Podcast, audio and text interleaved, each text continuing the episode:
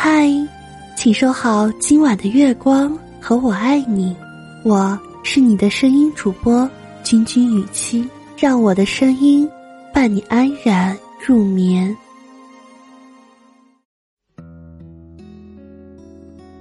在女厕所门后，总是有着捐卵、代孕、包养、校园贷等小广告。面对这些赤裸裸的恶意。有女性就用自己心爱的口红涂掉了广告，写下了“好好爱自己”。人生还没有那么糟糕，别糟蹋自己。人生没有过不去的坎儿，永远不要伤害自己的身体。捐卵都是骗人的，这些抹去广告的痕迹，温暖且有力量。即使我们未曾谋面，不曾相识。但正因为我们是女性，就有了互相帮助和支撑的理由。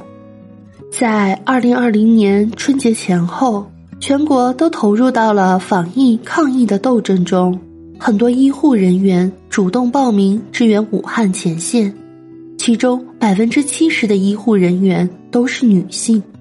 了解到女性医护人员需要生理期的不便。女性自发组织纷纷动员起来筹集物资，没想到在短短二十四小时，募集的善款和物资就超过了二百万，远远的超出了预定的募集目标。除此之外，在去年，河南遭遇了罕见的极端暴雨，暴雨在威胁人们的生命财产安全时，网络上就有这么一条：河南暴雨。如果你处在经期的话题被顶上了热搜，在这个特殊的时期，网络上的各地女性时刻关心着灾区的女性同胞，不仅提醒她们要预防着凉，在安全后也一定要及时的清洗特殊部位，还有人自发组织为灾区女性免费送去女性用品物资，守护女性的健康。这些正是女性与生俱来的温柔和大爱，出自女性的本能，默默指引着她们这么做。生活中还发生着很多这样的故事，让我们感动。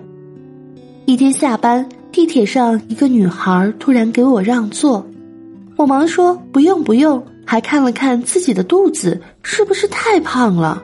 结果她说：“可是你看起来好累呀。”生完孩子出来兼职做服务员的时候，做什么都笨手笨脚的。一次店里来了一对情侣，男人点餐，我站在旁边写单子，写的头上汗都冒出来了。